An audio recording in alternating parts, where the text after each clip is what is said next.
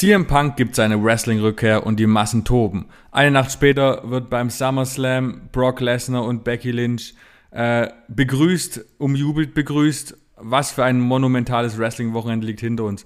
Und viel wichtiger, was sind die Auswirkungen für die Zukunft?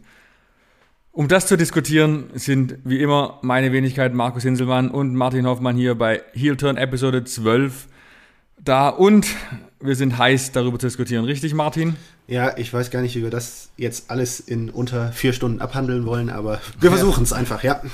Ja, manche andere hatten das Glück, äh, zwei, drei Podcasts zu machen zu können und wir packen alles gerammt in eine. Es wird, es gibt viel zu tun, deswegen lass uns nicht gleich rum eiern, sondern wir fangen mit dem, was am längsten äh, weg ist, an, aber immer noch gefühlt am präsentesten. Wir reden über AW Rampage aus dem United Center in Chicago von Freitag. Ähm, was für ich, ein Moment. Ja. Uh, fuck, also mhm. es ist unbeschreiblich. Ich sag, also normalerweise, ich stehe auf Überraschungspops. Das sind für mich die Pops, die mich, die mir Gänsehaut geben und es war halt keine Überraschung mehr. Aber das war halt 25 Minuten Pops des Zorns, also sowas, sowas habe ich noch nie gesehen und das war so eine heiße Crowd und selbst, selbst Pro Wrestling Gorilla hätte, eine, hätte im United Center hätte das United Center ausverkauft, wenn Punks Rückkehr gewesen wäre. Aber wie AEW das umgesetzt hat, dieses neue Format zu promoten. Die eine Stunde war perfekt, du hast 25 Minuten gehabt äh, mit Punk. Danach war alles so in Partylaune. Danach fokussiert man sich nicht auf die Matchqualität, sondern man lässt halt Wild Thing mit John Moxley, Jungle Boy rauskommen. Du hast eine Stunde nur Party in dem ganzen Gebäude. Es war von vorne bis hinten eine perfekte Show. Hm. Ja, und ähm, ja, also einfach, also das, das war, das war real, ne? Also das waren echte Emotionen, das war ja, ja also, also wirklich ein, der schönste Wrestling-TV-Moment. Also wer, wer, da jetzt wieder, also wer, wer, wer, das nicht mochte, wer gesagt hat, das war doof, der hat es nicht gesehen. Also ja, das, das ist also, einfach so, ja. Also ich meine, auch abgesehen davon, egal, mag man AEW, mag man es nicht, ist man WWE, mag man WWE nicht, aber für solche Momente lebt man als Wrestling-Fan. Man hat als Punk rauskam, das war von, vom, von den Augen her genau das gleiche Gesicht wie Edge, als er letztes Jahr zum Royal Rumble rausgekommen ist. Man merkt, wie wichtig das dem Performer ist und dadurch auch merkt auch das ganze Publikum, wie toll der Moment ist. Und es war einfach großartig. Es war Money in the Bank 2011 Reloaded und ach, toll. Also und nochmal noch mal, noch mal irgendwie anders. Also CM Punk hat ja hinterher in der Pressekonferenz, in, der Pre in dem Media Scrum, in der Pressekonferenz mehr oder weniger virtuell gesagt, äh, da wurde ja auch genau gefragt nach dem Vergleich, äh, wie, wie, wie, fällt das so aus, wie fällt das so aus im äh, Vergleich, ne? der Moment 2011 gegen den Moment jetzt. Und äh, fand ich ganz treffend, äh, hat äh, CM Punk den Vergleich gezogen. Also ja, 2011, das war Arbeit, 2021 war Freizeit. Also das war, das war real, das war einfach keine Arbeit, sondern das war einfach ein schöner, realer, authentischer Moment. Also. Obwohl ich halt immer bei solchen Sprüchen auch immer ein bisschen ähm, das Hintergrundgefühl habe, wie man auch in der ganzen Promo von Punk gesehen hat, dass er halt eine verständliche, höchstwahrscheinlich verständliche, wir wissen es alle nicht, Abneigung gegenüber der WWE hat. Und das hört man schon heraus. Und dass er dann natürlich jetzt retrospektiv diesen zehn Jahre alten Moment nicht mehr so hoch ansiedelt wie den, den er gerade erlebt hat, ist klar. Aber im Endeffekt war vor zehn Jahren war das schon monumental, genau wie am Freitag das alles monumental war. Hm. Ja, ich glaube, er hat nicht gemeint, dass, dass er das jetzt irgendwie herunterreden wollte, aber er wollte irgendwie seine persönliche Sicht da, Sicht da anbringen. Und äh, ja, klar ist die gefärbt davon. Aber sagen wir es mal so, wenn er äh, so verbittert ist, wie es ihm unterstellt wurde, dann hätte das Ganze noch viel, viel mehr Raum einnehmen können, wenn man bedenkt, was die Vorgeschichte ist. Also von daher, er hat sich schon sehr darauf konzentriert, einen positiven Moment zu schaffen. Und ich fand eigentlich das Allerschönste äh, Eiscreme für alle am Ende. Ja, also äh, ich weiß nicht, hast, äh, äh, kennst du, die, kennst du die, die Aktion, auf die das angespielt hat? Na klar, der hat die Ice Cream Bars in der WWE gefordert und hat also als quasi als Remake von, weiß nicht wann das in den 90ern waren, die ursprüngliche Variante, aber sind ja dann nie gekommen. Und jetzt AEW und gleich sofort sind sie am Start, was halt ursprünglich, ur, ursprünglich die ganze ursprüngliche Idee ist ja ähm, ein Rückgriff auf ähm, Andy Kaufman, äh, Carnegie Hall. Äh, also wer, wer, Andy Kaufman noch nie gehört hat, die meisten, viele werden ihn kennen. Es ist ja äh, äh, legendärer Komiker in, in, in, in aus Amerika. Äh, für mich einer der genialsten Komiker weltweit, den es gibt. Äh, wirklich super lustig, wirklich ein, eine ganz ganz besondere Erscheinung, äh, ganz super lustig. Man kennt ihn auch aus dem Film mit Jim Carrey. Leider viel zu früh verstorben und er war auch mit dem Wrestling verbunden. Er hatte ja die äh, große Fehde mit Jerry Lawler, was so die ultimative Promi versus Wrestler Fehde, auf die alles aufbaut, äh, mehr oder weniger war. Andy Kaufman hat sein großer Traum war ein Auftritt in der Carnegie Hall in New York und an deren Ende hat er allen Zuschauern Milch und Kekse spendiert. Einfach äh, um zu zeigen, was das ihm bedeutet hat und wie viel, wie, wie viel ihm das bedeutet hat, dass, dass die Fans diesen Moment mit ihm geteilt haben. Und äh, äh, CM Punk hat auch selber gesagt, äh, das war Andy Kaufman. Er hat nur, die, nur, diesen einen, nur diesen einen Satz gesagt, nur, nur Andy Kaufman gesagt und äh, das, ist die, das ist die Geschichte, auch, auch die Hintergrundgeschichte dahinter. Und äh, fand ich, fand ich nochmal besonders schön, weil es hat für mich dem Ganzen nochmal einen besonderen Touch gegeben, weil äh, das ist, was Andy Kaufman an diesem Abend da irgendwie ausgestrahlt hat, das war einfach Liebe für das, was er tut. Und das hat sich für mich halt eben darin wiedergespiegelt. Das war einfach ein Moment der Liebe von CM Punk, äh, der wiedergefundenen Liebe fürs Wrestling, die ja anscheinend zwischendurch nicht mehr so hoch war.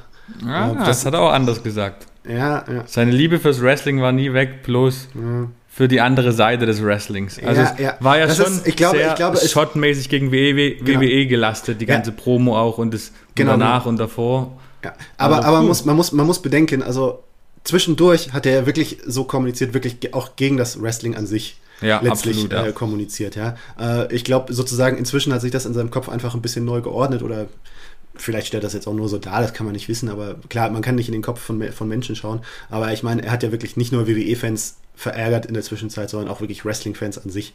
Wenn ich, wenn ich irgendwie so bestimmt an bestimmte Kommentare auch zu seiner Zeit, wo er sich in der UFC versucht hat, zurückerinnere, dass er äh, gesagt hat, so für wegen, ja, okay, ich mache ja jetzt UFC und nicht mehr Fake Wrestling. Also, ich meine, als Wrestling-Fan, wirklich, äh, CM Punker hat ja wirklich, das äh, ist ja wirklich ein Oldschool-Wrestling-Fan der allerersten Stunde. Und was, was, was das beim Wrestling-Fan anrichtet, das Wort Fake, ja, das muss er ja wissen, ja, und äh, das Eigentlich irreparabel. Nicht, eigentlich aber irreparabel, aber irgendwo, ja, ne, also, es, es, es ist, also ich hatte so die, die Deutung so von wegen, okay, da ist was verloren gegangen zwischendurch bei CM Punk, aber es ist wieder zurück.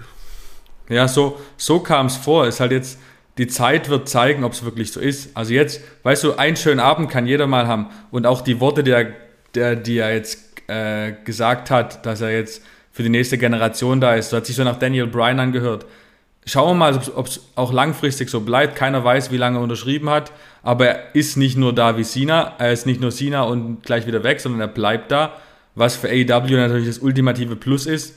Du hast einen Star jetzt dabei, der alles, der jetzt quasi die nächsten Jahre wahrscheinlich dort da sein wird und die Quoten hochziehen wird. Ähm, und gleichzeitig, was für mich, mal abgesehen von Punk, dieses ganze Kunstwerk, nenne ich es mal jetzt, äh, zeigt, dass AEW halt mehr und mehr in den medialen Fokus rückt und dabei im Gegensatz zur WWE als the place to be dargestellt wird und vor allem als richtig guter Arbeitgeber.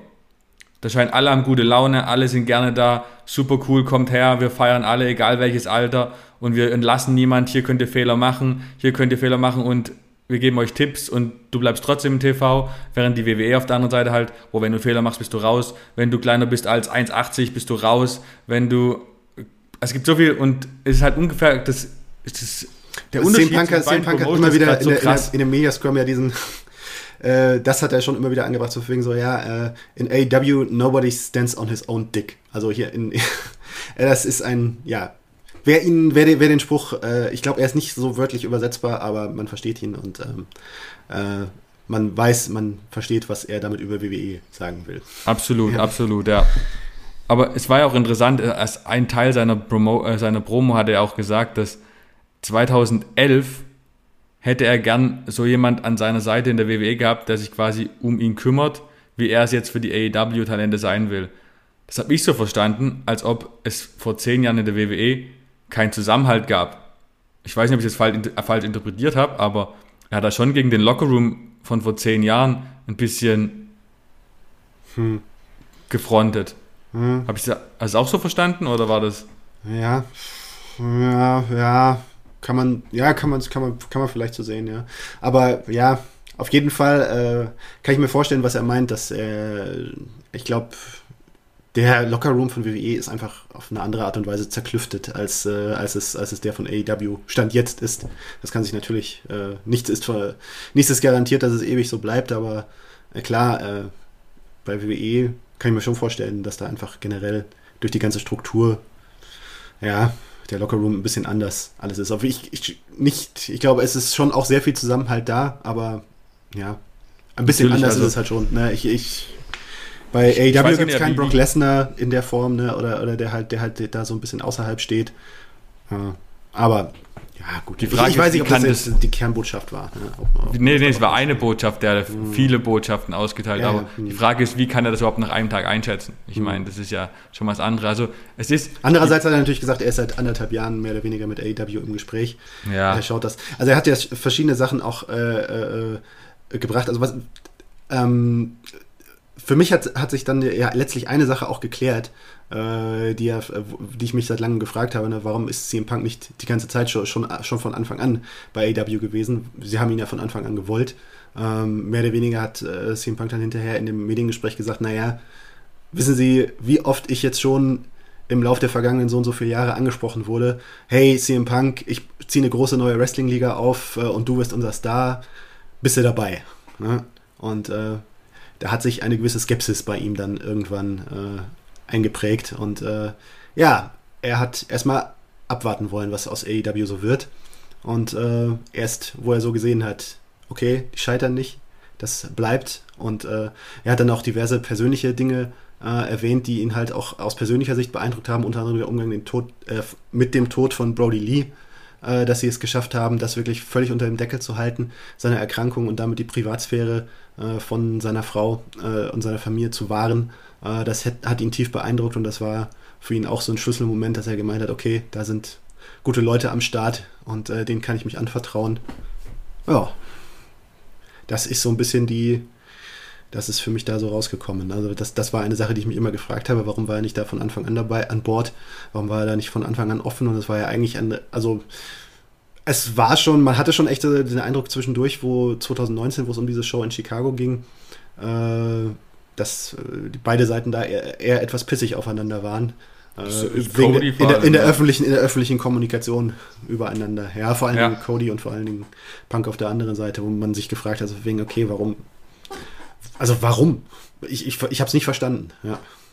Ne, ist ja, mhm. ist auch prädestiniert. Ich meine, ich habe es letzte Folge schon gesagt, CM Punk und AEW ist eigentlich so ein Instant Fit, mhm. wo man halt denkt, okay, der hat eine, Punk hat keine Lust mehr auf WWE aufgrund der Vorgeschichte.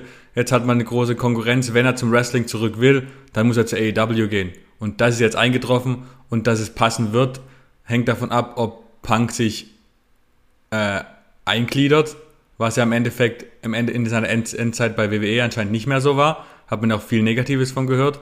Aber wenn er das macht, ist es eine Win-Situation für die Promotion und für Punk, weil wenn er da ist und jetzt noch Brian kommt, möglicherweise Cole, Wyatt, wer weiß, dann hast du so ein Star, eine Star-Power mittlerweile auch in dieser Promotion, dass allein da, allein schon von dem Faktor mit der WWE aufgenommen werden kann. Also es wird interessanter und interessanter, das, der ganze Spaß.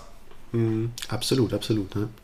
Die Frage ist dann ja auch in der, in der Hinsicht, ähm, wieso wenn Punk wirklich Interesse hatte, mal zurückzukommen, noch vor AEW, als es ein richtig großes Thema war, was ja gemutmaßt wird, aber die WWE ihn nicht wollte, wie kann man sich leisten, solch einen Moment wie letzten Freitag an eine andere Promotion abzugeben? Das ist ein Moment, der wird in zehn Jahren noch bei YouTube geklickt werden, der wird irgendwann 100 Millionen Klicks haben und keiner wird diesen Moment mit WWE verbinden, sondern es wird AEW sein. Man mhm. hat ja sein, man hat den Konkurrenten ohne wirklich Gegenwehr hier zu einem viel größeren Konkurrenten aufbauen, aufgebaut. Hm. Ja, ne? Man stellt sich das vor. Ja, man merkt, das Mindset von WWE, auch von Vince, so, dazu hat sich verändert. Also die, äh, der Ärger über Punk muss so groß gewesen sein, dass er nicht reparabel war. Äh, in, ne, also ich meine, wir hatten es in der Vergangenheit schon öfters erlebt, dass, äh, dass äh, Vince McMahon sich mit großen Stars zerstritten hat äh, die dann auch teilweise Konkur zum Konkurrenten gegangen sind. Und äh, er sie aber, wenn es wieder gepasst hat, dann auch wieder zurückgeholt hat und gesagt, naja, best for business, what's best for business is best for business, ne? Wir hatten Hulk Hogan, Ultimate Warrior, Comebacks, ja, obwohl da auch viel, viel Streit gab, viel, viele große Streitigkeiten. Bret Hart. Also sind alle wieder, wieder zurückgekommen. Ne? Jetzt CM Punk, hat man gesagt, ach, lass mal. Ist das, war der Streit mit CM Punk tiefer? Ist die Überzeugung größer? Ach, CM Punk, das ist nicht unser Ding. Den, können, den kann die Konkurrenz haben. Ja, man ist irgendwo verbohrter geworden. Definitiv. Mhm. Und ich, gut, ich sag's auch mal so.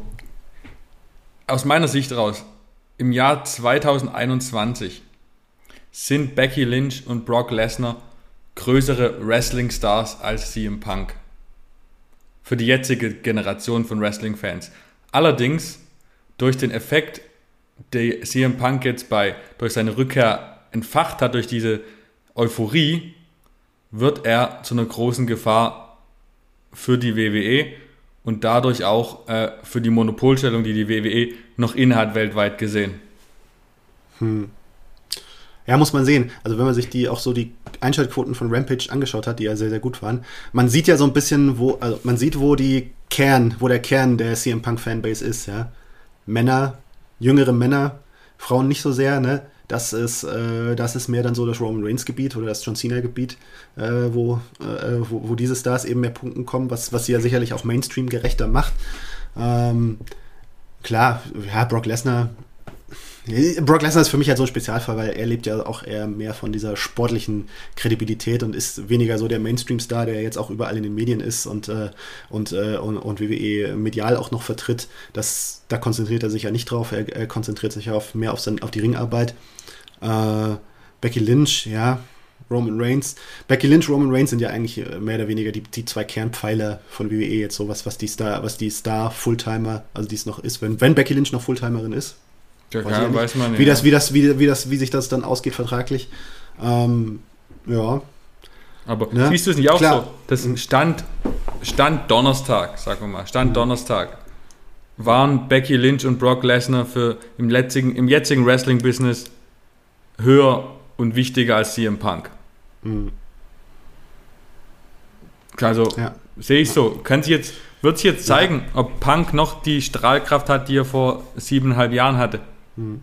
Ja, auf jeden Fall, man hat auf jeden Fall aber auch gesehen, dass CM Punk echt schon bisher der, die, die größte auch äh, Verpflichtung von, von AEW auch ist, weil auch was das in den Mainstream abgestrahlt hat, man sieht das, das, das läuft dann im Newsfeed bei ESPN, ja, äh, CM Punk ist zurück im Wrestling, ja, äh, das, also John Moxley zu AEW, das stand glaube ich nicht im Newsfeed von ESPN, ähm, also äh, ja, das ist, er ist auf andere Art und Weise bekannt, äh, hat eine ganz andere Strahlkraft und äh, ja, da gibt's äh, und vor allen Dingen bei AW ist noch einiges im Schwange, ne? Also wenn, wenn Ric Flair, so alt er ist, aber ich meine, Ric Flair ist auch ein Name, der im Mainstream einen ganz anderen, einen ganz anderen Widerhall findet als ein John Moxley, als ein Kenny Omega.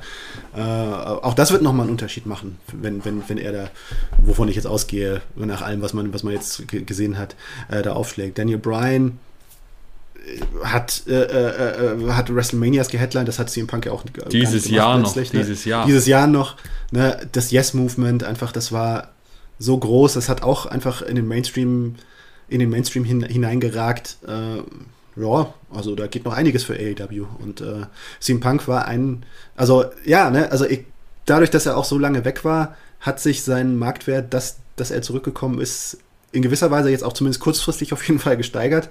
Wie es langfristig ist, wie viel noch in ihm steckt, äh, das, das, das ist halt die Frage. Ja, muss man schauen. Genau. Er ist natürlich nicht mehr der Jüngste, er ist ja auch schon über 40. Aber ja.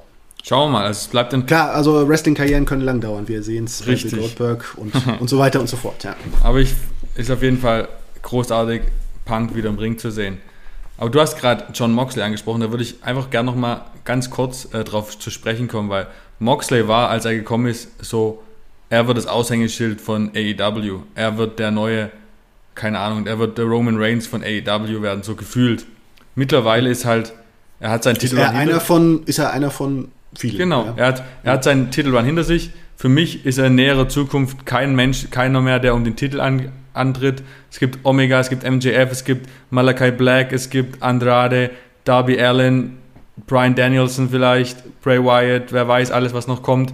Und auch wie damals in der WWE muss sich Moxley dann lernen oder auch Pack unterzuordnen. Ich weiß nicht, ob das ein, Poten ja ein potenzielles, Programm, ein potenzielles Pro äh, Problem ist für die Leute, die eigentlich Topstars sein wollen, beziehungsweise sind, es aber nicht mehr sein können. Hm. Ja, also man, äh, ich, ich glaube nicht zufällig, äh, ist schon, wird schon John Moxley äh, storymäßig in die Richtung positioniert. Hey Leute, aha, ihr, ich bin hier schon immer da gewesen, ich habe ich hab diese Liga getragen, durch äh, die schwerste Zeit, die sie hatte, durch die Pandemiezeit ohne Fans. Und jetzt hier kommt, kommt ihr hier alle, ne? Mhm. Mhm.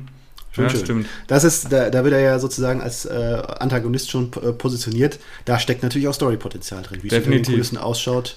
Äh, ja, gut, das äh, ist eine Herausforderung, sage ich mal, ist klar, äh, das, das, das zu regeln, die da allen Leuten, allen Ansprüchen gerecht zu werden. Aber ja, gut, und gehört, glaube ich, dann auch für eine Liga, mit dem, die den Anspruch von AEW hat, dazu.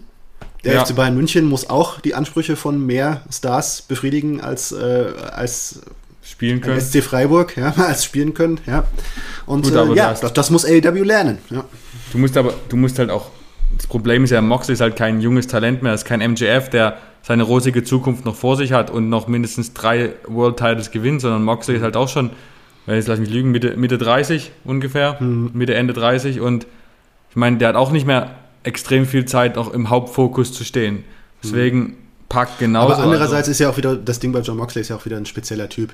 Ich glaube, also wenn man sich so anschaut, so für wegen, dass er irgendwie über so ein blutiges äh, Match bei Bloodsport genauso glücklich zu sein scheint wie über so ein WrestleMania Main Event. Ja, stimmt. Das, äh, ich ich glaube, die kommen schon klar. Ich will einfach in der G1 ja. wiedersehen nächstes Jahr. Das wäre schön. Ja, ja, genau. Das wäre schön. Ähm, genau. Aber jetzt gehen wir doch mal, haben wir schon viel über WWE geredet, auch schon die Becky Lynch und Brock Lesnar angetextet kurz. Lass doch mal den Fokus auf den Samstag richten, also auf SummerSlam. Ich meine, viele Leute haben gesagt, SummerSlam kann nicht mehr, kann Rampage nicht, nicht toppen, ist ja kompletter Unfug, weil es komplett andere Ansprüche hat, aber ich meine, es waren auch mega Pops. Mhm. Becky und vor allem Brock Lesnar waren ja wirklich traumhaft. Dann gerade, lass doch mal mit Brock anfangen. Jetzt habe ich bei CM Punk angefangen, jetzt da lasse ich dir mal einen Vortritt bei Brock. Was hast ja. du gedacht? Ich habe mir gedacht, ja, also erstens geile Friese. das ist wirklich richtig. Äh, das, äh, äh, ja, ich, äh, hat schon mal viel dazu beigetragen, dass ich nicht schon wieder gedacht habe, oh, nee, schon wieder Reigns. Ja, es ist äh, eine uralte Konstellation und äh, die Fans haben sich x-fach gegen sie gewandt. Und äh, Hat trotzdem. Man auch bei unseren Kommentaren gesehen. Genau, genau. Äh, trotzdem ist lauter, lautester Jubel, äh, wenn, wenn, wenn er dann kommt. Also, was das jetzt aussagt über, über die Fans, äh, über das Kurzzeitgedächtnis der Fans, äh, ja, äh, sei dahingestellt, aber auf jeden Fall ist es WWE gelungen, hier einen frischen Moment zu kreieren. Durch, äh, aber ich meine, es war zum Teil abzusehen, man musste diese Story machen, also auch einfach mit Paul Heyman. Also wer äh, die Art und in dem Moment, wo Paul Heyman sich Roman Reigns angeschlossen hat, wusste man, okay, jetzt gibt es nochmal Brock Lesnar in umgekehrter Konstellation. Jetzt ist es dazu gekommen. Und ähm, ja, ist ein äh, äh, Programm, das man aus WWE-Sicht machen muss. Und äh, in dem auf jeden Fall, ja, es ist WWE gelungen, aus einer Fehde, die eigentlich durch war, sie neu zu beleben.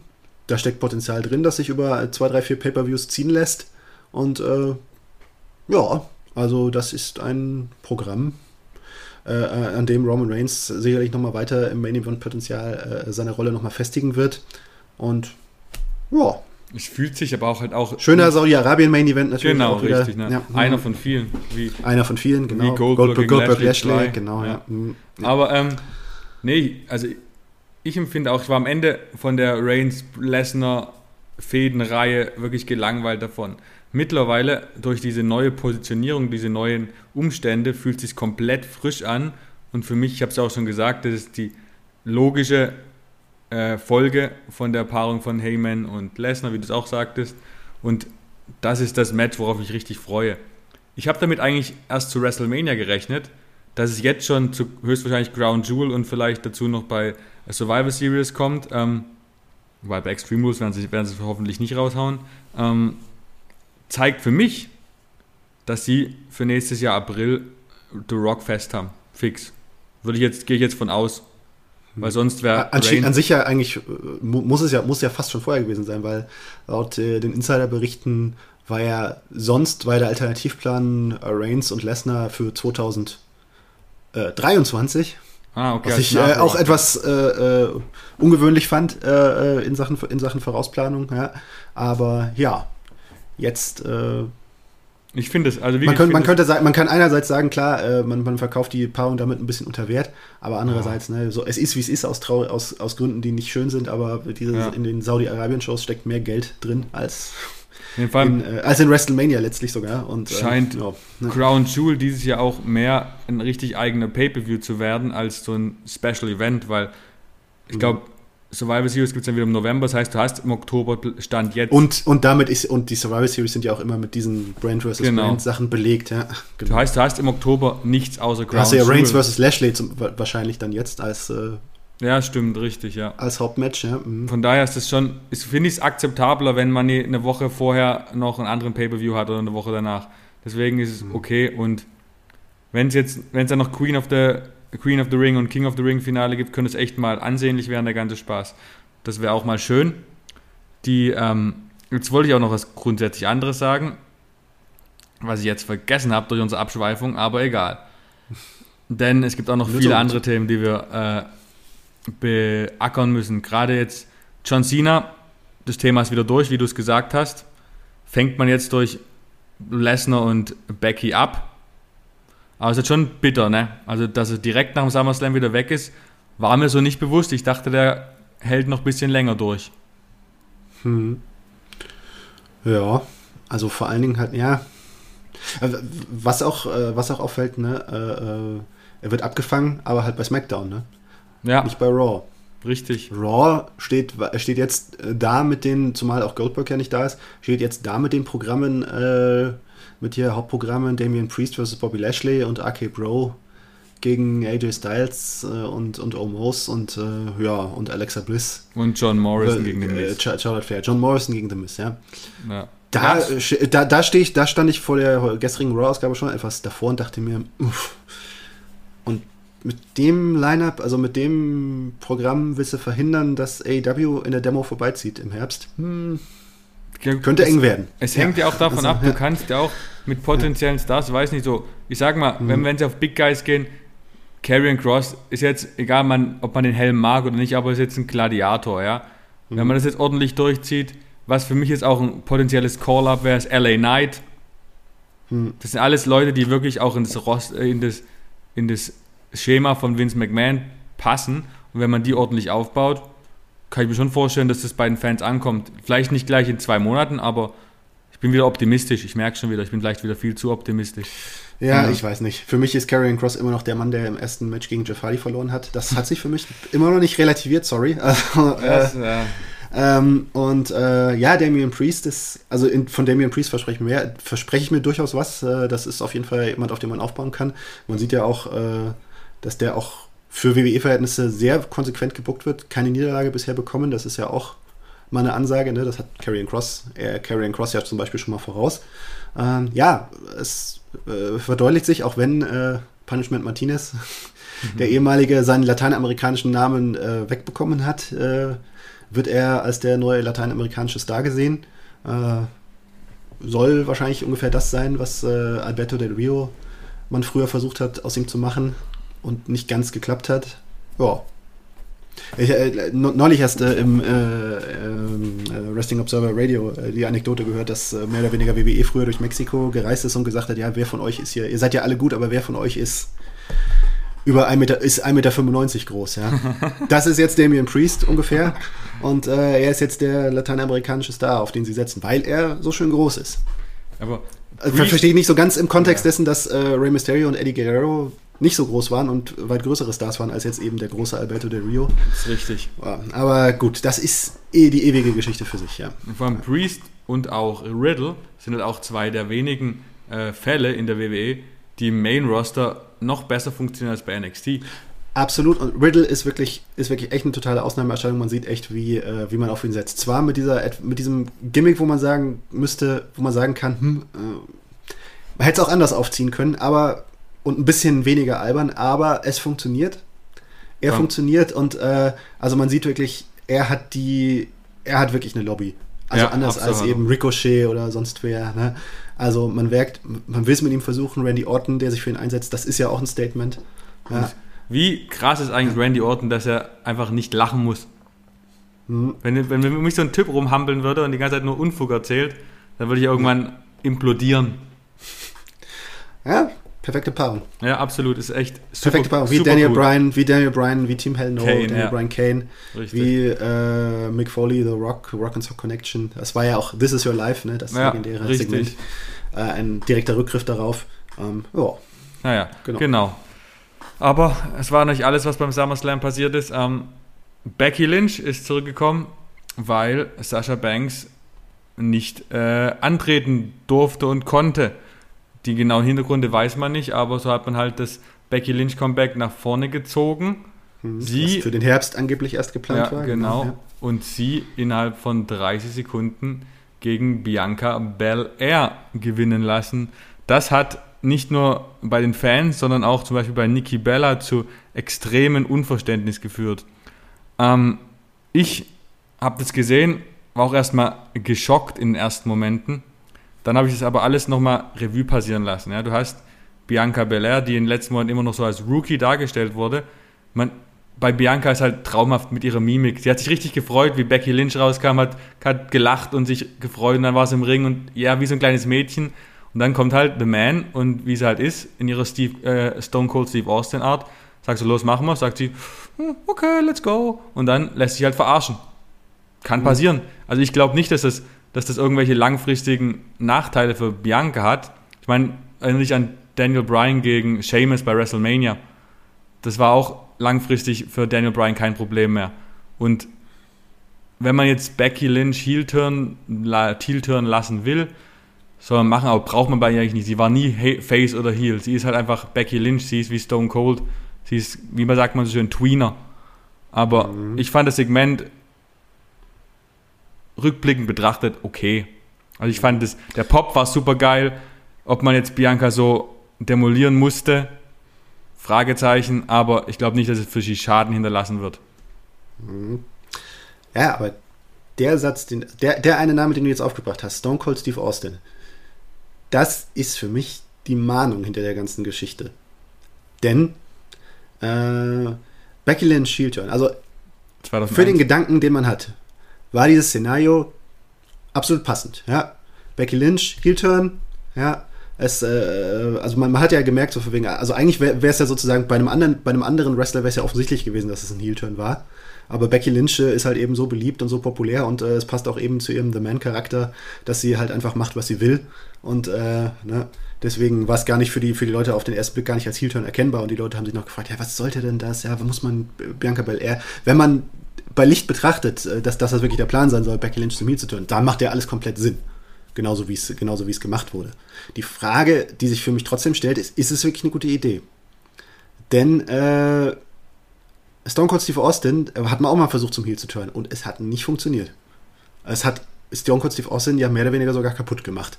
Ja. Äh, der, den, der Alliance Steve Austin. Ja? Ja. So unterhaltsam er war, für sich genommen, aber es hat ihn als äh, Draw kaputt gemacht. Ja, stimmt, ja.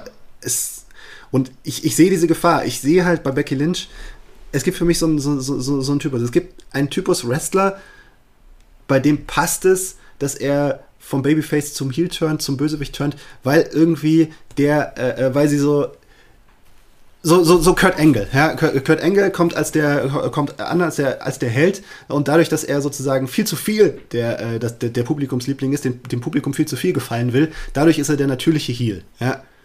dadurch. Ja? Und mhm. so funktioniert dieser Heel-Turn perfekt. Es gibt solche eben diese Konstellation. Das Problem für mich bei Becky Lynch ist, ist, dass sie ja eigentlich der geborene Heel ist, also durch, durch ihr Verhalten, also ihr ganzer, ihr ganzer Charakter ist ja sozusagen ein Heel, der kein Heel ist, sondern äh, einfach, sie macht, was sie will, wie eben Stone Cold Steve Austin ja. früher. Und äh, dass sie ja eigentlich sozusagen ein Heel ist, der eigentlich ein Babyface, der dadurch ein Babyface ist, ja, ihn dann aber wieder zum Heel zu dringen, also da finde ich, das, das, ist hakelig, ja. Und es ist ein Risiko. Ich, ich kann mir vorstellen, dass das so nicht funktioniert, wie äh, Vince McMahon sich das, äh, diese Vision da haben soll, weil es ist das war ein doppeltes ja Beckys Risiko. Wunsch anscheinend. Boah, auch wenn es auch ihr Wunsch ist, ist es vielleicht, ist es vielleicht keine, ist es vielleicht keine gute Idee. Denn äh, du, stell, du stellst jemanden, der äh, als äh, äh, der total etabliert ist als Babyface, gegen ein äh, Babyface, das als solches überhaupt nicht richtig etabliert ist. Also was heißt überhaupt nicht, aber Bianca Belair also nichts gegen, nichts gegen sie, man, man, ich, ich sehe riesiges Potenzial in ihr, aber ähm, es, es, es schwankt so ein bisschen in der, in der Darstellung. Manchmal weiß ich auch nicht so recht. Also gerade so in der Fehde mit Sascha Banks, wenn die sich ihr so gegenseitig so ein bisschen angebitscht haben äh, und äh, äh, Bianca Belair ist ja auch so ein bisschen so am Schwanken. Mal, mal wirkt sie heelisch, mal wirkt sie mehr, wirkt sie eher wie der Publikumsliebling durch, durch die Emotionen, die sie, die sie verkörpert, aber dieses Selbstbewusstsein, das sie da so ausstrahlt, das geht ja manchmal auch so ins Heelische und äh, oft äh, äh, liest, man auch, liest man auch von Leuten, dass die Leute nicht verstanden haben, okay, was ist jetzt Bianca Belair überhaupt? Ist sie, ist sie Heel, ist sie Babyface? Was soll sie jetzt hier darstellen? Und sie ist da in dieser Rolle noch nicht so richtig etabliert. Und sie jetzt da so gegen Becky Lynch zu stellen und zu sagen, ja, jetzt, jetzt ist sie das klar definierte Babyface, ich, ich glaube, das geht schief. Ich glaube, es wird nicht funktionieren. Ich glaube, wir haben in so und so, so, und so vielen Monaten die Situation, dass Bianca Belair zum Heel geturnt werden muss und Becky Lynch zum Babyface.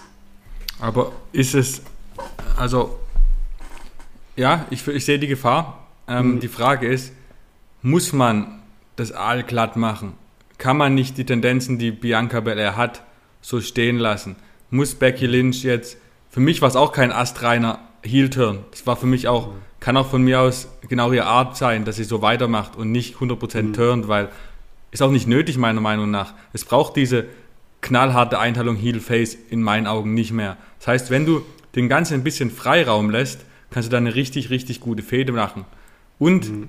was ich zur Bianca Standing sagen würde, seit April, als er diese WrestleMania gewonnen hat, allein durch diese WrestleMania, diesen Moment, ist sie für mich schon in einem Rang, in dem man sie eigentlich aus dem Main Event langfristig nicht mehr rauskriegt.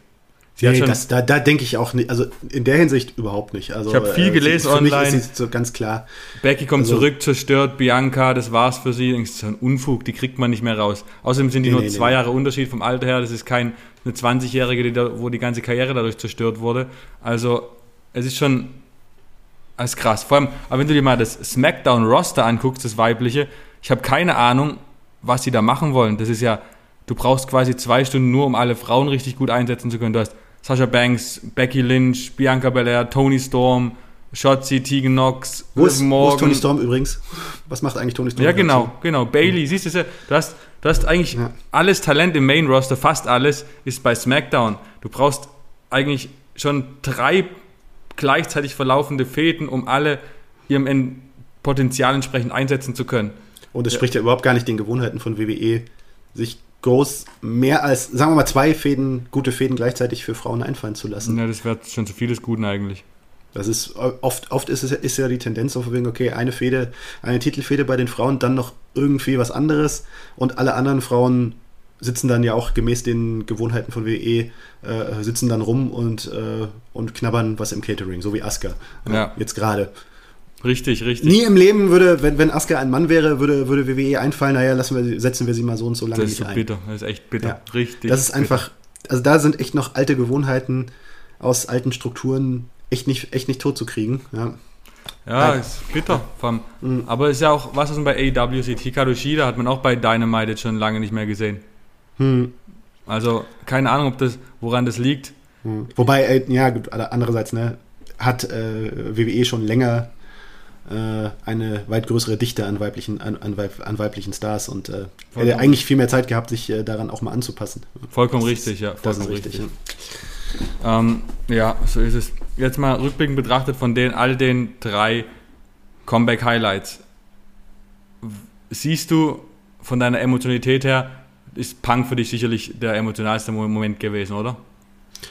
Ja, schon klar, weil ja, es ist einfach, es kommt durch die, durch die Zahl der Jahre, die dazwischen dazwischen gelegen sind, dadurch, dass es halt einfach, ne, ich meine, Brock Lesnar Comeback, so cool es war, aber das gab es jetzt auch schon öfters.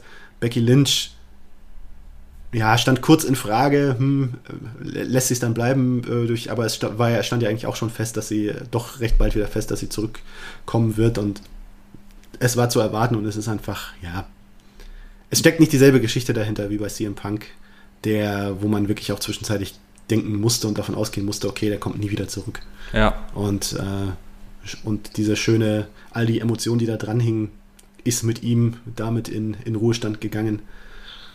Zweifelsohne. Da, da ist einfach viel mehr hochgekommen. Ja. Und das ist, das hat man gehört und das hat, das hat man gespürt. Und jetzt gebe ich dir mal ein Traum-Szenario auf, ja. Becky Lynch Rückkehr, SummerSlam oder wann auch immer, WWE-Event, Raw, SmackDown in Dublin oder stell dir mal vor, wie, was da wäre, es wäre ein Punk 2.0 gewesen. Es war meine erste Reaktion, als Becky kam. Die Leute sind eskaliert, aber es war halt nicht das gleiche Gefühl wie bei Punk. Was mhm. wäre, wenn es in Dublin gewesen wäre? Es wäre genau mhm. das gleiche gewesen. Du hättest vielleicht auch bei SummerSlam kein Chicago-Applaus für Punk gekriegt.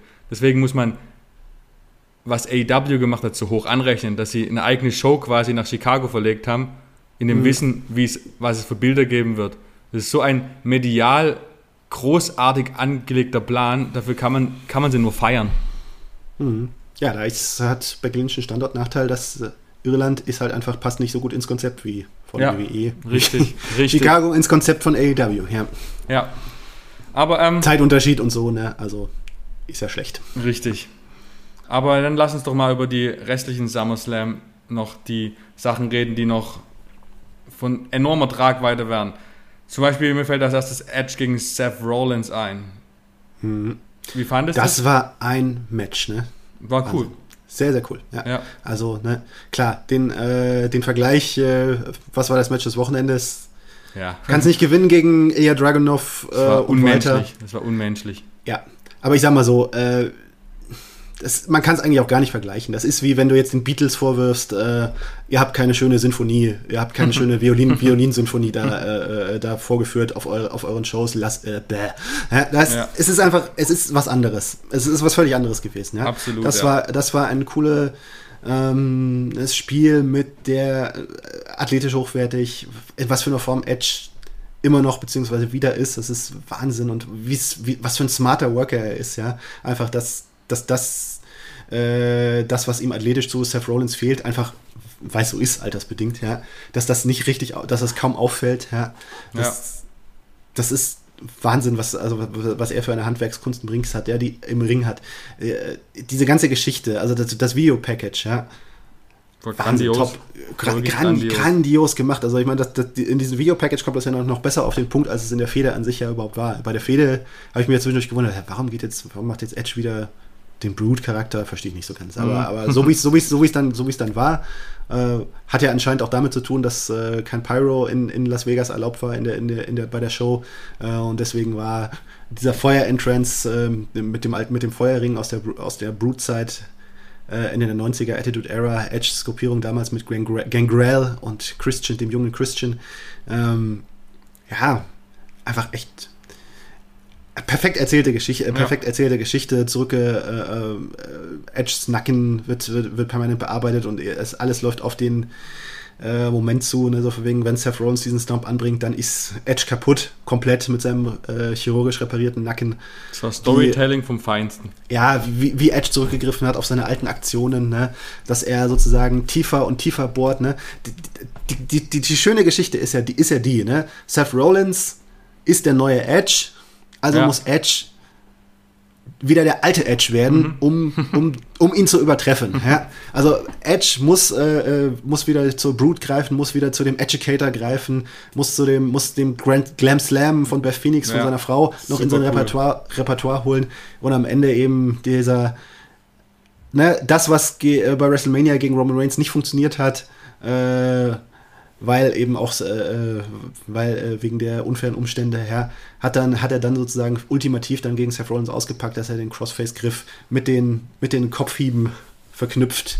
Dann, äh, das ist dann am Ende zu viel für Seth Rollins, ja. Super, also wirklich hast alles. Also das war, das war eine wirklich voll durchdachte Story. Und, und da sieht man auch wirklich, das ist die Stärke von WWE, wenn sie die Stars richtig machen lassen. Ja. Ja wenn sie ihnen nicht sagen, äh, wir haben aber hier noch eine, äh, Kreat unser Kreativteam hat hier noch eine bessere Idee für euch, äh, mach doch, nenn dich doch jetzt Doodrop und, äh, okay. und, und, und, und, flecht die Haare und mach eine schöne Fehde mit Eva Marie. Okay, fieser Vergleich, aber, äh, ne, das ja, ist ja. Ich verstehe, worauf du hinaus willst, du hast auch vollkommen genau, recht. Es ist, die es ist die Stärke, dass so ist, da ist WWE einfach am meisten bei sich Und, äh, und so kann es funktionieren. Gutes, gutes Storytelling, gute Stories. Und äh, so, so, ist es ja auch bei Roman Reigns, äh, John Cena. Ja? Ich meine, das ist ja auch. Man lässt die, Star, man lässt die Stars machen und äh, so funktioniert es dann ja auch. Ja. ja. ja. Lass doch mal aber jetzt, was ich halt in der Hinsicht noch anmerken will, was ich jetzt mhm. kritisiere, du hast Edge jetzt seit eineinhalb Jahren zurück. Er hat gefädelt gegen Randy Orton, gegen Roman Reigns und gegen Seth Rollins. Du hast John Cena zurück, er fädet gegen Roman Reigns. Wo ist jetzt der Benefit für alle unter 30? Für alle aufstrebenden Talente. Du hast noch keinen neuen Star durch, diese, durch die beiden alten Stars, durch Edge und John Cena aufgebaut. Es muss, es muss jetzt passieren, dass Edge mal gegen irgendjemand anders fädet, der jetzt noch kein Topstar ist. Hm. Und wird wahrscheinlich nicht passieren. Aber muss, es muss doch Edges Anspruch sein. Das schiebe ich nicht Tja. mal nur WWE in die Schuhe, sondern das schiebe ich auch Edge in die Schuhe. Ja, aber irgendwo, WWE verspricht sich mehr davon, den Stars, die schon auf einem höheren Level sind, sie auf ein noch höheres Level zu hieven, durch die, durch die Oldtimer, durch die Parttimer. Ja? Das, ist, das ist das, was WWE tut. Das ist das Konzept. Das ist seit Jahren der Fall und äh, hat sich nicht geändert. Äh, da ist äh, Seth Rollins Edge nicht das erste Beispiel, dass die Idee dahinter ist, okay, Seth Rollins Vermächtnis wird noch, wird, wird noch vergrößert. Ja? Roman Reigns wird noch größer gemacht, dadurch, dass er gegen Edge gestellt wird. Seth Rollins wird noch etwas vergrößert. Also er ist ja eigentlich schon derjenige, der noch am meisten profitiert, weil er noch am, am wenigsten von früher äh, äh, ne, diese, äh, die Vorgeschichte mit Edge hat. Ja. Oder beziehungsweise den, den wenigsten Status im Vergleich jetzt zu Roman Reigns. Ist natürlich nicht so ganz, äh, ja. Aber ja, es ist nicht die Idee von, äh, äh, von WWE, äh, Edge jetzt gegen Ricochet zu, Ricochet zu stellen, obwohl er es brauchen könnte. Ja, äh, ich glaube, das wäre ein bisschen zu hoch, aber jetzt ist jetzt ja. viel, aber Karrion Cross oder was weiß ich was, Karrion Cross hätte doch bei SummerSlam auftreten können. Jetzt abgesehen von, weil NXT zählt ja anscheinend eh nicht, ist eh wurscht, was da passiert. Ähm, mhm. Von daher hättest du ja auch irgendwie einen Moment geben können. Ich finde es gut, dass sie Big E noch eingebaut haben irgendwie. Ja, gut, aber, aber Karrion Cross, wie alt ist Karrion Cross? Doch schon Mitte 30. Ja, 34 ungefähr würde ich tippen. Mhm. Ja, ja. Also, so. aber es geht ja darum, ja, Big E wär, abgesehen Big e vom Alter, dass du halt mal mhm. neue Gesichter auf ein Level hiefst, wie halt Bianca Belair, 36 ist er schon, lese ich gerade. Aber mhm. ja, es fehlt halt bei den Frauen, da passiert das. Da kriegst du Rhea Ripley, wird probiert aufzubauen, da hast du Bianca Belair, immer wieder was Neues. Ich hoffe jetzt mhm. auch Tony Storm Tja, hoffentlich. Aber das liegt auch ein bisschen äh, letztlich daran, dass äh, bei den Frauen keiner auf den Gedanken kommt, ah ja, die 40-jährige Alundra Blaze holen wir, äh, die über 40-jährige Alundra Blaze holen wir mal zurück und äh, dass sie, äh, das sind keine, ja, das ist nicht fair, aber ja. äh, es hat, es, es spielt eine Rolle. Es spielt eine Rolle, dass die äh, Karrieren von Frauen bei WWE kürzer sind und äh, deswegen äh, greift man auch früher, geht man auch früher all in bei den, bei den, bei den Frauen. Ja, wie hat man ja gesehen bei Nikki Ash. Ja, leider ja, funktioniert also, das alles gerade nicht so. Aber, also ich finde, ja, Charlotte ist, die ist gerade unglaublich. Also die ist gerade in der Verfassung ihres Lebens. Sie hat es mhm. vollkommen verdient, den Titel zu tragen, sie, weil... Mhm. Aber sie verdient es andererseits auch wieder nicht, äh, dass, dass das alles so zu, bere zu berechenbar ist.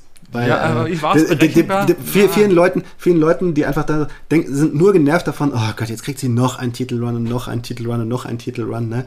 Das ist was sie wrestlerisch gerade, wrestlerisch ist sie gerade in der Form ihres Lebens, auch als Charakter, strahlt sie gerade was aus. Äh, ja, aber irgendwo, ich wünsche mir, ich wünsche mir nicht, dass, dass, dass, dass, diese, dass, äh, dass, dass das alles so auf diese Titeljagd fokussiert wird. Das, äh, ja. das, das hemmt sie letztlich, ja. Ich, ich wünsche mir gescheite Fäden für sie. Richtig äh, lang erzählte, sowas eben wie Edge gegen Seth Rollins, wünsche ich mir für Charlotte Flair. Das, das hätte sich verdient. Ja? Das ist vielleicht, wenn Ric Flair, wenn, wenn das ist, worüber sich Ric Flair beschwert hat und deswegen gefeuert wurde von Vince McMahon. Ja? Das wäre für mich das, der, der Schlüssel, um äh, Charlotte Flair wirklich äh, das letzte Potenzial aus hier heraus. Charlotte Flair gegen Lilly. Äh, gegen Alexa Bliss, ah, das wird fürchterlich. fürchterlich. Äh, mal gucken, Aber, mal gucken. Ja, ja schauen Aber, wir mal. Schauen wir mal ja. Was ich halt echt, also wie gesagt, ich sehe es nicht so schlimm, wie es gemacht wird, dass Charlotte der Titelgewinn jetzt wieder, oh, ich finde es gut, dass Rhea Ripley nicht gewonnen hat, weil sie, haben wir schon damals darüber geredet, der Titel, Titelgewinn kam zu früh, sie muss sich etablieren. Das kann sie jetzt schön machen, ob das im Tag-Team mit Nikki Ash sein muss, sei dahingestellt, aber das irgendwie Nikki hat man das Gefühl, irgendwie hat man das Gefühl, so für wegen WWE, wenn WWE, das ist wie beim, so ein bisschen wie beim Eurovision Song Contest, ne? wenn ein, wenn ein, äh, wenn äh, im Jahr so und so der einer mit Geige gewinnt, äh, siehst du im nächsten Jahr fünf Leute mit Geige beim Eurovision Song ja, Contest, ja. Contest, antreten. Ne? So ist das auch so, ah, RK Bro funktioniert, machen wir jetzt noch, wir, machen wir jetzt noch ein Odd-Couple aus Nicky Ash und Tatsächlich, ja. Hm. Habe ich auch dran gedacht, naja. sofort, ja. ja Aber die Frage ist halt, was ich viel tiefgründiger finde, warum gibt man Nicky Ash den Cash-In schon vor einem Monat, wenn man ihr nicht zutraut, das Ding mindestens drei, vier Monate zu tragen? Wieso muss sie bei der ersten Titelverteidigung gleich wieder verlieren? Er ist doch den Money in den Bank-Koffer einsparen können, heißt ein bisschen Spannung behalten können und Charles Flair hätte den Titel nach einem Tag abgeben müssen, um dann 30 Tage später wieder zu gewinnen. Das ist für mich das Problem und das ist auch schon seit Jahren immer das Gleiche und das, das nervt. Ja, aber ich kann es mir erklären. Letztlich äh, war das Zutrauen nie Nikki Ash ist, äh, äh, dass Nikki Ash auf einem Level ist mit Charlotte Flair und Rhea Ripley, sondern der Gedanke ist, ich sehe es leider, wirkt es für mich so ungefähr wie der äh, Damen-Titelgewinn, äh, Damen-Tag-Team-Titelgewinn von den Iconics 2019 äh, bei WrestleMania, ja. Man sieht Nikki Ash und denkt sich, ah, okay, der Charakter ist recht frisch. Nikki Ash ist eine sympathische Persönlichkeit, die kann man da mal, äh, sie war ja auch im Vorfeld des SummerSlams in diversen Medien, diversen Mediengesprächen, ne, hat da äh, äh, Titelgeschichten geschmückt, hat Interviews geführt, hat WWE repräsentiert ähm, und äh, ja, das äh, wirkte, da wirkte sie natürlich schmucker mit dem Titelgürtel äh, geschmückt um, um, um ihre Schultern oder um ihre Hüften. Und äh, ja, aber das war es auch, was das Zutrauen war. Es war ein, schöne, so und so, äh, ein schöner Monat, dass man sie ihr jetzt mal, man, mal ein neues Gesicht den Medien präsentieren kann und den Fans. Aber äh, wrestlerische Überzeugung, also die Überzeugung, dass sie als Charakter funktioniert, ist offensichtlich nicht da, weil sonst hätte man sie ganz anders gebuckt. Ja, vollkommen richtig. Ja. Stimme ich dir zu. Hast du noch was, was du über den SummerSlam loswerden willst? RK Bro oder Damon Priest haben wir ja schon angeschnitten ja, gute, äh, ja, das ist gut, dass sie diese Titel gewonnen haben. Das war richtig so. Und äh, ja, da hat man in gute Leute investiert, die sicherlich für die Zwecke von WWE auch passen. Äh, da hat man die Undercard gut genutzt dazu, ja. Grundsätzlich guter Pay-Per-View, oder? War zufriedenstellend. Ja, es, es, war ja auch so ein bisschen die Gefahr da, dass, äh, dass, er, äh, dass er zu lang wird und äh, zu viel ne, dass, sie, dass es wieder so überfrachtet wird wie die WrestleManias in den, vor, in den Jahren, bevor es auf zwei Nächte gesplittet worden ist. Äh, ist jetzt aber eigentlich für mich ganz gut gelungen, dass äh, der Gefahr aus dem Weg zu gehen. Es war auch äh, eine gewisse Vielfalt da, es waren gute Matches dabei. Dadurch, dass äh, so sehr mancher äh, sich geärgert hat über, dass es halt eben dieses kurze Match gab zwischen Becky Lynch und, und Bianca Belair, in das äh, äh, Konstrukt an dem Abend hat es ja reingepasst, weil vielleicht wäre das weitere lange und intensive Match vielleicht eins zu viel gewesen. Ja. ja. Apropos, Von daher, ähm, ja. Bobby Lashley gegen Bill Goldberg. Haben oh, wir gar nicht, war, ja. haben wir geskippt. Ja, das war, das war der, das war der, das, der Haken an dem Ganzen. Ja, der war nicht, das war nicht gelungen. Nee. Gelungen war es nicht. Dennoch ja. finde ich vom, von einem Match mit Gold, Bill Goldberg war das das storyreichste Match, was ich gesehen habe von ihm. Ich meine, das mal ja, aber genau das aber genau, aufgebaut. Ja, das hast du in einem ja, Artikel schon geschrieben. Und ich, aber ich hingegen fand es ganz interessant, dass ähm, man mal was anderes probiert, dass man nicht gleich Match zu Ende, next, sondern jetzt mhm. hast du quasi einen Aufbau und hast gleich ein Match für Crown Jewel, wo es dann final entschieden werden kann. Finde ich mal interessant, dass mal wirklich eine tiefgehendere äh, Bill Goldberg-Fehde da ist als Your Next. Ja, ja. Ja, ja. Problem ist nur, ja, es ist, die Fans wollten es nicht sehen. Das äh, wäre, ja. Hm. Mhm. Gucken wir Und mal, das also. äh, ist, ist so ein bisschen das Nachteil, das ist natürlich dann der Nachteil an der ganzen Geschichte. Also, ja, also man hat auch echt, ich weiß nicht, Goldberg wirkte nicht ganz fit. Für Nein, auch, nee, auch, für, auch, für, auch, für, auch für im Vergleich eben zu, zu anderen, zu anderen Matches. Ja. Natürlich ist er nicht so fit, wie er mit wie er vor 15 Jahren war, aber irgendwie, weiß ich, wirkte fast äh, verletzt. Aber ja, muss man, muss man schauen, ob das äh, sich verstetigt, ob, ob, das jetzt ein, ob das jetzt ein Ausläufer war. Ja, also so, ja, ne, so gut das, so gut das in der Theorie alles war, ich, ich sage ja auch theoretisch, theoretisch richtig, ja. äh, mal was anderes zu erzählen, weil die, die, die Story, also die, die Goldberg-Formel, die war einfach total ausgelutscht und die kann, kann man nicht mehr bringen, weil sie funktioniert einfach nicht mehr so und deswegen muss man was anderes machen und das ist, da ist ja die Grundidee ganz richtig jetzt mal, äh, ne, hier auch auf Gage, die, die Story, die passt ja auch, die passt ja auch zu der persönlichen Story, das ist ja eigentlich auch das, was das Goldberg Comeback ausmacht, diese persönliche Note, die er vorher ja nicht hatte, mhm, aber ja, es war schon wieder wrestlerisch nicht gut und äh, teilweise sogar gefährlich, also Ja, es war ein bis, wirklich. Ein bis zweimal, also wo Goldberg auf dem Kopf gelandet ist, schon wieder. Kommen wieder diese Erinnerungen an dieses furchtbare Undertaker-Match hoch. Oh, ja. Bei ja, Saudi-Arabien sind wir wieder beim Thema. Ja, ja, ja, ja. Also ich hoffe. Ja, man, äh, man, muss langfristig schauen, wie lange das noch eine gute Idee ist. Ja. Naja, und dann kommen wir schlussendlich noch auf den Sonntag kurz zu sprechen, haben wir schon gesagt. Also das wohl beste Match, ich weiß nicht, glaube, das seit einer langen Walter gegen Ilya Dragunov, ich weiß nicht, ob ich in der näheren Vergangenheit schon mal nochmal so was spektakulär Gutes gesehen habe.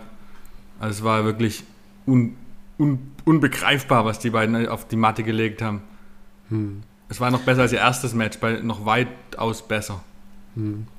Ja, und schade, dass es genau bei dem Event war, wo äh, ja, es noch immer in dem Performance Center da ja, vor eingeschränktem ja. Publikum, vor eingeschränktem Publikum Richtig. leider war. Mit dem komischen Maschendrahtzaun. Ja. Ja, ja. Schade, aber, wär, war, aber du hast richtig gemerkt, dieses, äh, dieses Capital Wrestling Center, wie sie es nennen, es war wirklich so, noch nie so laut wie bei dem Match. Hm, ja, war Wahnsinn. Ja. Also wirklich, was die beiden können, also ich meine, das erste Match hat fünf Sterne, glaube ich, ne, bekommen von mhm. Dave Meltzer. Ja. Äh, ja, ich meine, das, das ist wirklich, da, da muss man, die beiden müssen sich nicht verstecken vor, äh, da, da ist ja auch gar nicht mehr der Maßstab, äh, wie, wie verhält sich das jetzt zu John Cena versus Roman Reigns? Das ist ganz da ist der Maßstab, ja. wie verhält sich das zu Kenta Kobashi, äh, Kobashi versus Misawa, wie verhält ja. sich das zu Omega Okada, wie verhält sich das genau. zu, wie verhält sich das zu solchen Matches? Das ist, das ist, war pures Wrestling. Darauf, darauf, zielt es, ja. Also, was da Austin vs. Hart, WrestleMania 13 ist, das äh, ist vielleicht der einzige Maßstab, der mir da im Vergleich bei WWE noch einfällt. Oder, oder, oder ja, Cena, Cena Punk einfach von der, von, von ja, der Emotion von her. War natürlich in, in Sachen Storytelling und äh, mit der Vorgeschichte nochmal ein ganz andere, nochmal ein anderes Level. Aber das einfach, das reine, pure Wrestling, ja dieses, dieses reine pure David gegen Goliath-Match, was Ilya Dragunov für eine Emotion da reinbringt, ja, das ist wirklich also das ist was ganz, ganz Besonderes. Also das, das, ich sehe das nirgendwo sonst. Also nee. das, also der hat wirklich etwas Spezielles und ich weiß nicht, ob das für WWE auf Dauer, äh, äh ob WWE davon überzeugt sein wird oder ob das nicht für ein besseres, äh, wieder, wieder auf, äh, nach der Pandemie wieder aufstrebendes New Japan mm. eher, was, eher was hm. ist auf die Dauer, ne, dass er mal dort, dort vielleicht, aber ja. Ja. Äh, aber das ist wirklich, also das ist one of a kind. Ja. Genau, du hast halt in der WWE immer diese Storyline, Story geprägten Matches wie Edge gegen Seth Rollins, was die halt so besonders und gut machen, jetzt aktuelles Beispiel. Mhm. Oder auch Punk gegen Cena vor zehn Jahren. Die werden halt mhm. ohne die Stories wären es halt keine überragenden Matches. Die Story macht das so überragend. Bei Walter mhm. gegen Dragunov war die Story Standard, aber das Match, es war halt mhm. pures Wrestling und es gibt kein besseres Wrestling als das. Kann mir keiner erzählen, dass es besseres Wrestling gibt. Also mhm. unglaublich, also puh. Und ähm, der zweite Punkt, den ich nochmal kurz besprechen will, neben Joe gewinnt den Titel zum dritten Mal, super, Gratulation. Aber Adam Cole verliert gegen Kyle O'Reilly. Dadurch war das wohl sein letzter NXT-Auftritt eigentlich rechnet man damit, dass er jetzt bald bei Raw und SmackDown auftritt, weil er ein, wohl ein sehr gutes Gespräch mit Vince McMahon geführt hat. Aber Fakt ist, sein Vertrag bei WWE ist ausgelaufen. Er könnte bei AW Dynamite auftreten, er könnte am Freitag bei SmackDown kommen, er könnte bei Raw auftreten. Ist alles offen. Jetzt postet Kenny Omega bei Instagram noch ein Bild von Adam Cole von der letzten Being the Light Folge, bevor er bei WWE gesigned hat vor einigen Jahren es geht gerade so weiter. Mhm. Indem er den Story-Tod gestorben ist. Genau, richtig. Gegen der Elite. Ja, ja. ja was, äh, was will er damit sagen? Ne? Dass äh, Adam Cole jetzt äh, äh, nochmal gestorben ist, dadurch, dass er bei WWE verlängert ist, verlängert hat. Kann sein. Oder will er sagen, dass Adam Cole äh, bei WWE den Story-Tod jetzt gestorben ist und äh, auf dem Weg unterm, äh, unterm Donnerstag bei Dynamite auftaucht. Wer's, und was wir. Ja schon, wer es jetzt hört nach Dynamite und äh, ja. weiß, es, weiß es schon besser, äh, von daher, wir, wir, haben, wir haben vor Dynamite aufgezeichnet. Aber ja, das ist. Wir reden immer von der nächsten Dynamite-Aufgabe, bis er dann auftaucht. Genau, genau, ja. Nee, also. Äh, hochspannend, hochspannend. Ja, hochspannend, vor allem. Was das. Ich habe das letzte Woche schon gesagt, weil ich von Adam Cole halte. Für mich gibt es im Wrestling heute kein besseres Gesamtpaket als Adam Cole. Adam Cole muss, muss der, der Superstar des Wrestlings werden in 2021, 2022. Wenn die WWE das nicht kapiert hat, dann, oder keine Ahnung, woran das liegt, wenn er nicht unterschreibt, wenn, wenn sie das nicht kapiert hat, dann ist nur eine Frage der Zeit, bis sie ihre Position an, die, an AEW verlieren. Weil so ein Talent, was er hat, er hat einfach alles. Er hat alles. Und da könnte ich emotional ausrasten, wenn der nicht zum Star wird. Hm. Ja, ist für mich äh, das, was Shawn Michaels ungefähr in den 90er, ja, 90ern war. Sein genau, perfekt, ja, genau. Ja, perfekt, genau das ist es. Genau das ist es. Aber Shawn Michaels war auch nicht Hulk Hogan, ne? Aber besser. Das ist, ja, ja, ja, einerseits ja, andererseits hat er nicht dieselbe Breitenwirkung. Ne? Ja, klar, äh, auf jeden Fall. Wir sind uns ja auf jeden Fall einig, dass Adam Cole äh, der ja, es ist eine Farce ist, dass äh, Adam Cole jetzt, äh, dass wir überhaupt noch drüber reden, ob äh, Adam Cole äh, ein Star im Mainstream-Roster sein sollte. Er sollte es längst sein ja. bei, bei, WWE. Haben wir letzte Folge Und, schon ausgiebig drüber geredet, ja. Genau, genau, ne? Und wenn, ja, ich weiß nicht, ich kann nicht in seinen Kopf, in seinen Kopf gucken. Bei, in dem Interview, das ich mit ihm geführt habe vor, vor einigen Monaten, das war ja bevor diese Vertragssituation auch rausgekommen ist, ähm, hatte ich schon den Eindruck, dass er WWE sein absolutes Traumziel ist, hat er auch mehr oder weniger so gesagt. Äh, äh WWE ist ein Be-All, End-All, der Ort, an dem sich für ihn der Kreis schließt. Er find, freut sich, dass Britt Baker bei AW seine, äh, seine, seine Verlobte, seine Lebensgefährtin äh, glücklich ist, aber er ist und er, aber er freut sich, dass er hier bei WWE glücklich ist. Ähm, da hatte ich nicht den Eindruck, dass, dass wir jetzt ein paar Monate später darüber reden, ob er zu, ob er zu AW geht. Ähm, aber man weiß es ja nicht, ne? selbst wenn er in dem Moment so gedacht haben mag, wie, genau das ge, ge, gemeint und gedacht hat, was er, was er mir gesagt hat, äh, kann es ja trotzdem sein, dass eben die akute Situation, dass er hier wirklich vor einer wegweisenden Karriereentscheidung steht, einfach doch nochmal die Gedanken in eine andere Richtung bewegt und dass er, dass er sich denkt, so wegen, okay, woher soll ich die Überzeugung nehmen, dass WWE mich in den nächsten vier Jahren anders behandelt als in den, als in den, nächsten, äh, als in den letzten vier Jahren, äh, wo eben der Call-Up in den Main Roster nicht gekommen ist. Ja. Äh, ja, da stehst du davor und ich, ich, ich kann, ich weiß es nicht. Also beide Schritte äh, sind legitim, beide Schritte haben beinhalten ein gewisses Risiko. Einfach bei AW ist mittlerweile auch so vollgepackt, Richtig, dass, das äh, dass, man, dass man sich fragen muss, okay, hm, wo finden sie jetzt, wo finden sie jetzt noch den Platz für Adam Cole in dem Ganzen?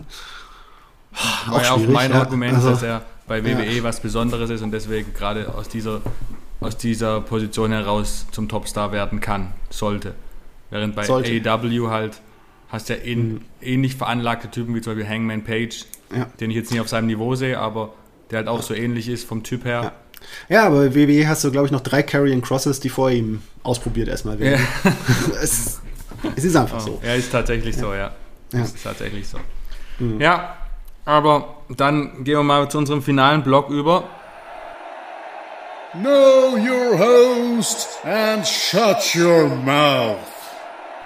Genau, wie immer. Know your host and shut your mouth. Ähm, drei Fragen an das Gegenüber und er hat ungefähr 10 Sekunden Zeit zu antworten. Da mache ich heute mal wieder den Anfang. Bist du bereit auf dem ich heißen bin Stuhl? Bereit, ja. Hm. Wer sollte noch 2021 den AEW World Championship gewinnen? Hangman Page. Hm, gut. Ähm, gegen wen sollte CM Punk nach Darby Allin antreten? Da muss es schon Kenny Omega eigentlich fast sein. Oh. Oder John Moxley. Ja, John Moxley.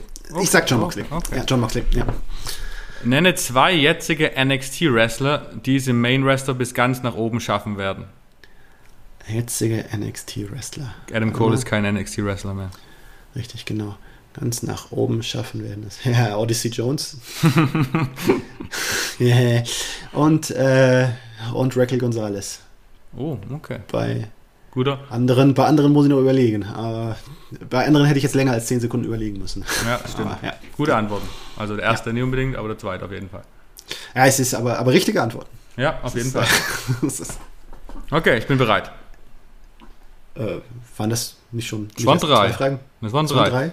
Punk, äh, Champion 2021 und zwei NXT-Wrestler.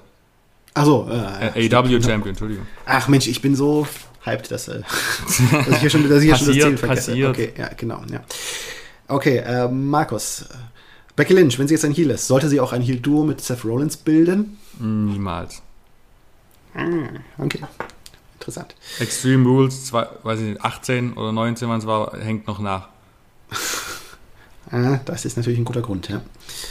Äh, welches war für dich der größte CM Punk-Moment außerhalb von WWE und AEW? Das wäre jetzt natürlich ein bisschen viel. Das ist ja. Joe gegen Punk bei Ring of Honor. Was? The 60-Minute Draw. Mhm. Ja, irgendwie hat jetzt der Moment von Punk den Moment von Joe etwas geschlagen. Ja, absolut, ja, absolut. Wer sollte beim nächsten Comeback von John Cena, von dem ich jetzt mal ausgehe, sein Gegner sein? Mm. Mm. wer sollte oder wer wird? Wer sollte? wer sollte? Dann sage ich mal was ganz, ganz Absurdes. Sollte eigentlich ähm, Keith Lee. Weil er wird anscheinend mhm. Als, als Heel getestet. Würde gut passen, wenn er bis dahin Heel wäre. Er ist genau das, was die WWE sucht. Und ich habe noch nie ganz aufgegeben, dass, es, dass sie ihn fallen lassen. Ich hoffe, dass sie ihn noch hieven. Und das wäre genau der richtige Zeitpunkt. Alternativ Karrion Cross, aber der ist bei Raw. Wird, glaube ich, ach, der Keith Lee ist auch bei Raw. Ja, egal, ich sag Keith Lee. Mhm. Okay. Genau. Ich. Ja. Du hast ja gesagt, sollte. Ich, sollte. Ja, ja, ja, ja, ja, aber Keith Lee.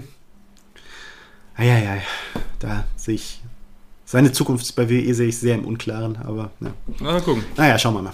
Ähm, dann haben wir noch eine Kategorie wie immer.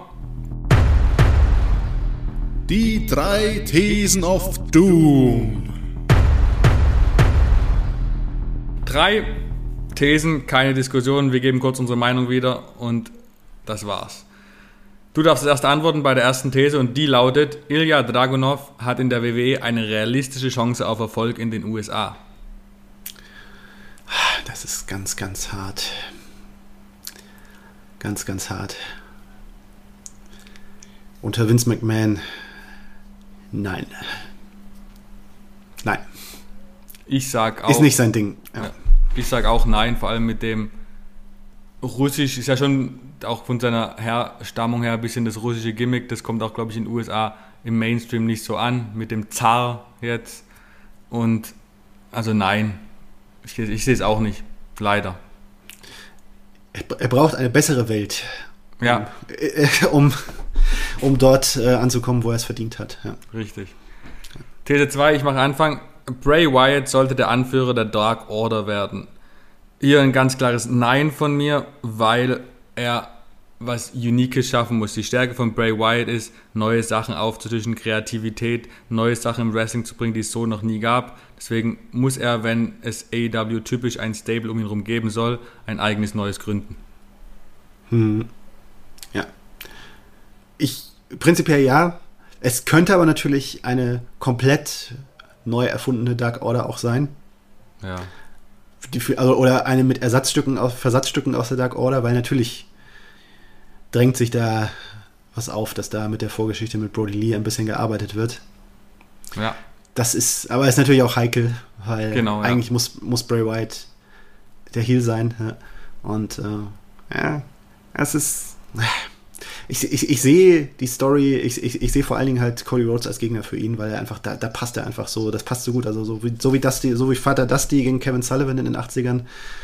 Äh, so, so, so, so, perfekt passt das. Die beiden, äh, die Familien sind ja auch befreundet.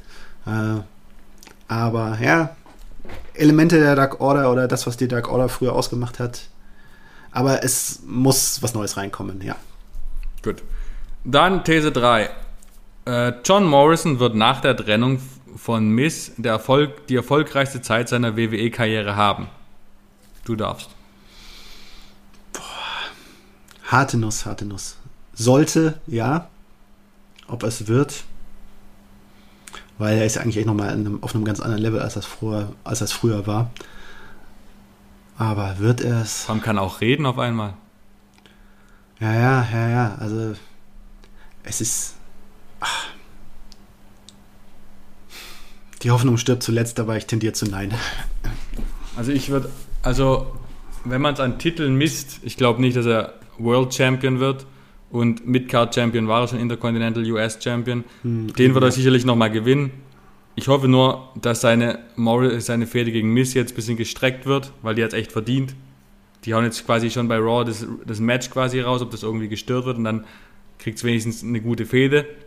Und danach müsste Morrison eigentlich eine gute Story kriegen, mehrere gute Stories und dann Titel gewinnen. Aber er wird nicht über seinen vor zehn Jahre alten Erfolg hinauskommen, glaube ich auch nicht. Der ja auch begrenzt war. Genau, ein gewisses, ein gewisses Limit hatte, ja. War halt das Spot-Highlight bei, beim Royal Rumble und das war so sein jährliches Highlight. Hm. Naja, ich hoffe, also verdient hat es auf jeden Fall. Da sind wir uns einig. Ja, also was er äh, bei, durch im Independent-Bereich bei Lucha Underground sich nochmal zusätzlich angeeignet hat, das ist ja. einfach. Großes er ist Kino. in der Summe nochmal weit besser, als er, als er zurückgekommen, als er es, als er WWE verlassen hat, aber es ist noch nicht so richtig. Nur, nur halb durchgekommen. Sieht Auf jeden Fall spiegelt es sich nicht in seinem Status wieder. Ja. Ihn zum Beispiel könnte ich mir gut mit seiner, Ehe, mit seiner Ehefrau zusammen als Team vorstellen, mit Frankie Monet. Wär, die würden gut zusammenpassen, auch von Charakteren her, fände ich. Hm. Wäre gut. Aber jetzt schauen wir mal. Wir müssen ja ein bisschen optimistisch, das probiere ich zumindest immer, ein bisschen optimistisch WWE-technisch bleiben. Vielleicht. Wird es ja besser. SummerSlam war zum Beispiel nicht so schlecht, Raw war auch nicht vergleichsweise nicht so übel. Deswegen bleiben wir optimistisch und wir freuen uns auf die nächste Ausgabe, die dann hoffentlich in näherer Zukunft folgt. Wir danken für die Zuhörer von Folge 12 von Heel Turn. Ähm, findet uns bitte über Facebook, über die Sport 1 Wrestling Page ähm, ihr könnt Martin über Instagram und Twitter, wo wie genau, unter welchem Namen finden? Erzähler Martin bei Instagram, Twitter Wrestlerzähler. Okay, und mich ebenfalls bei Twitter und Instagram at HeelTurnMarkus. Ähm, folgt uns auf allen Kanälen, wo es Podcasts gibt. Lasst uns ein Rating da. Stellt uns gerne Fragen, wenn ihr irgendwas wissen wollt, wenn ihr irgendwelche inhaltlichen äh, Wünsche habt für die nächste Folge. Lasst uns zukommen. Ansonsten haben wir jetzt aufgrund, weil die letzten beiden Folgen so zeitlich zugebombt waren mit Themen, keine Chancen gehabt, die äh, Argumente und die Kommentare von euch unter den Zitaten hier einzubringen. Aber das ist nicht raus. Das Thema kommt hoffentlich nächstes Mal wieder rein, wenn dann mal vielleicht nicht mehr ganz so viel zu bereden ist. Danke dafür, dass ihr immer in, mit uns diskutiert. Und wir freuen uns, euch wieder zulabern zu dürfen das nächste Mal. Richtig? Absolut. Voll gut. Dann ähm, wünschen wir schönes All Out und schönes Punk-Debüt im Ring und Good Fight, Good Night. Tschüss. Tschüss.